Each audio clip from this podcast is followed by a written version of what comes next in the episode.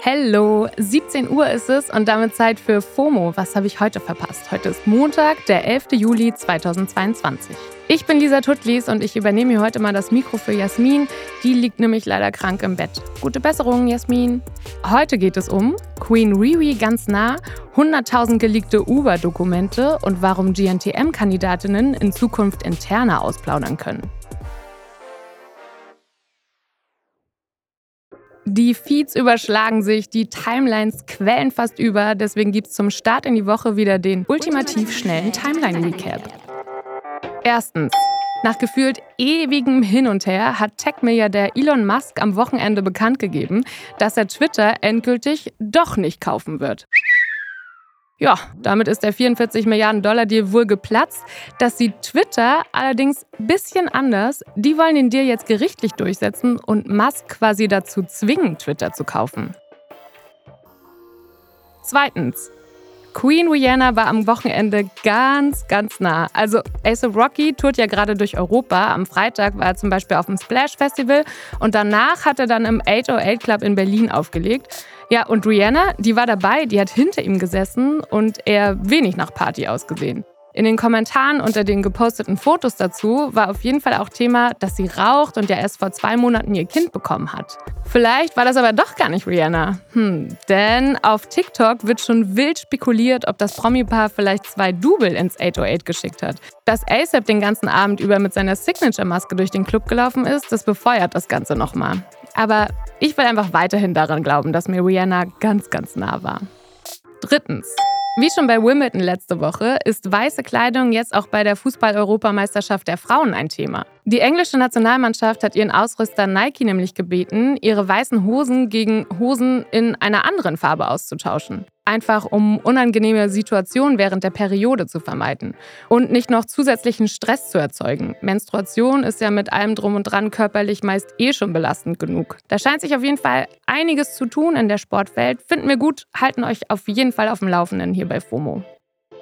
Das war der ultimativ schnelle Timeline Recap. Ein Thema, um das wir heute kaum drum herumkommen, wenn wir Twitter und Co. öffnen, das sind die Hashtag Uber-Files. Das sind über 100.000 geleakte Dokumente, die viele shady Details enthalten und Uber so gar nicht gut aussehen lassen. Also da ist von E-Mails über Chatnachrichten bis hin zu PowerPoint-Präsentationen oder Rechnungen so ziemlich alles dabei. Und diese Dokumente, die zeigen, wie das Unternehmen versucht haben soll, PolitikerInnen, BeamtInnen und JournalistInnen zu beeinflussen und für sich zu gewinnen. Die Dokumente, die stammen alle aus den Jahren 2013 bis 2017. Das war so die Zeit, in der Uber versucht hat, sich auf dem europäischen Markt zu etablieren. Und das Ganze ist jetzt ans Licht und in unsere Timelines gekommen, weil eine anonyme Quelle die Dokumente der britischen Zeitung The Guardian zugespielt hat. Und die hat die Files dann mit einem riesigen internationalen JournalistInnen-Netzwerk geteilt. In Deutschland sind zum Beispiel WDR, NDR und die Süddeutsche Zeitung an der Recherche beteiligt gewesen. Für viel Aufsehen in den Socials sorgt jetzt unter anderem, dass der französische Präsident Emmanuel Macron Teil des Leaks ist. Er war damals noch Wirtschaftsminister und soll sich gegen ein Uber-Verbot stark gemacht haben, das in Frankreich aber eigentlich geplant war. Ich werde mir die Sache persönlich anschauen. Lasst uns erstmal ruhig bleiben, soll Macron in einer SMS geschrieben haben. Und noch am selben Abend war das Verbot wohl vom Tisch. Hm. Und in Deutschland? Da hatte die Lobbyarbeit in der Politik eher so mäßigen Erfolg. Interessant ist aber, dass das heutige FDP-Bundestagsmitglied Otto Fricke seine Kontakte wohl gut genutzt hat und die Lobbykampagne in Deutschland zwischenzeitlich geleitet haben soll. Der sagt aber, dass er das alles strikt getrennt hat. Uber Deutschland hat auf Anfrage der SZ übrigens zu dem Ganzen gesagt, dass sie die Fehler rund um ihren Markteintritt in Deutschland nun untersuchen und dass diese, Zitat, unentschuldbar bleiben. Vom amerikanischen Mutterkonzern gab es eher so eine Non-Pology gibt aber noch super viel mehr Details und Takes zu dem Thema, die passen einfach in keine FOMO-Folge. Deswegen verlinke ich euch mal einen Thread von Katharina Felken. Sie ist eine der Journalistinnen, die in Deutschland zu den Uber-Files recherchiert haben. Und da könnt ihr einfach mal noch mehr zu Macrons SMS und so weiter lesen. Und zum Schluss gibt es hier ein Update im Fall GNTM versus Ex-Kandidatin Liana Kakwa. Da gibt es jetzt nämlich ein Gerichtsurteil. Aber dazu gleich mehr. Erstmal noch mal kurz Rewind. Liana war 2020 Kandidatin bei Germany's Next Topmodel und ist in der Sendung insgesamt gar nicht gut weggekommen. Im Finale der Staffel hat sie dann ein deutliches Zeichen gesetzt und ist wegen Cybermobbing, dem sie seit der Sendung ausgesetzt war, in der Live-Show ausgestiegen. Seit Mai hat sie dann mit ihren YouTube-Videos für Diskussionen in den Socials gesorgt. In den Videos hat sie der Produktionsfirma 7 One nämlich schwere Vorwürfe gemacht. Sie wirft den ProduzentInnen unter anderem psychische Gewalt und Manipulation vor. Die haben natürlich gesagt, stimmt alles nicht. Ja, und 7 One hat dann geklagt und gefordert, dass Liana eine Unterlassungserklärung unterschreibt und dass sie die Videos löscht.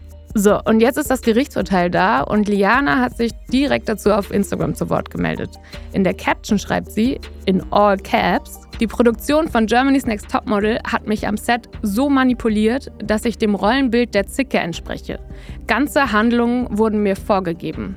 Ach, ich musste es einmal laut rausschreien, weil ich das jetzt ganz offiziell so darf. In dem Punkt hat Liana nämlich recht bekommen. Sie darf sagen, dass Handlungen vorgeschrieben werden.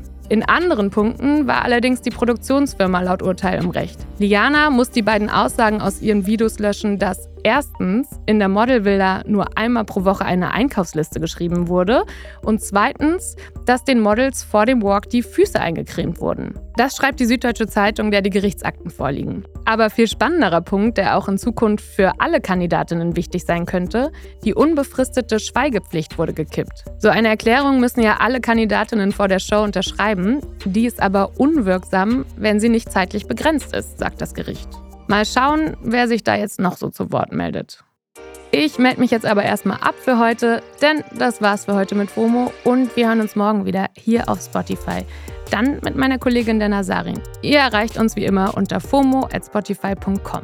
FOMO ist eine Produktion von Spotify Studios in Zusammenarbeit mit ACB Stories. Folgt uns. Ciao.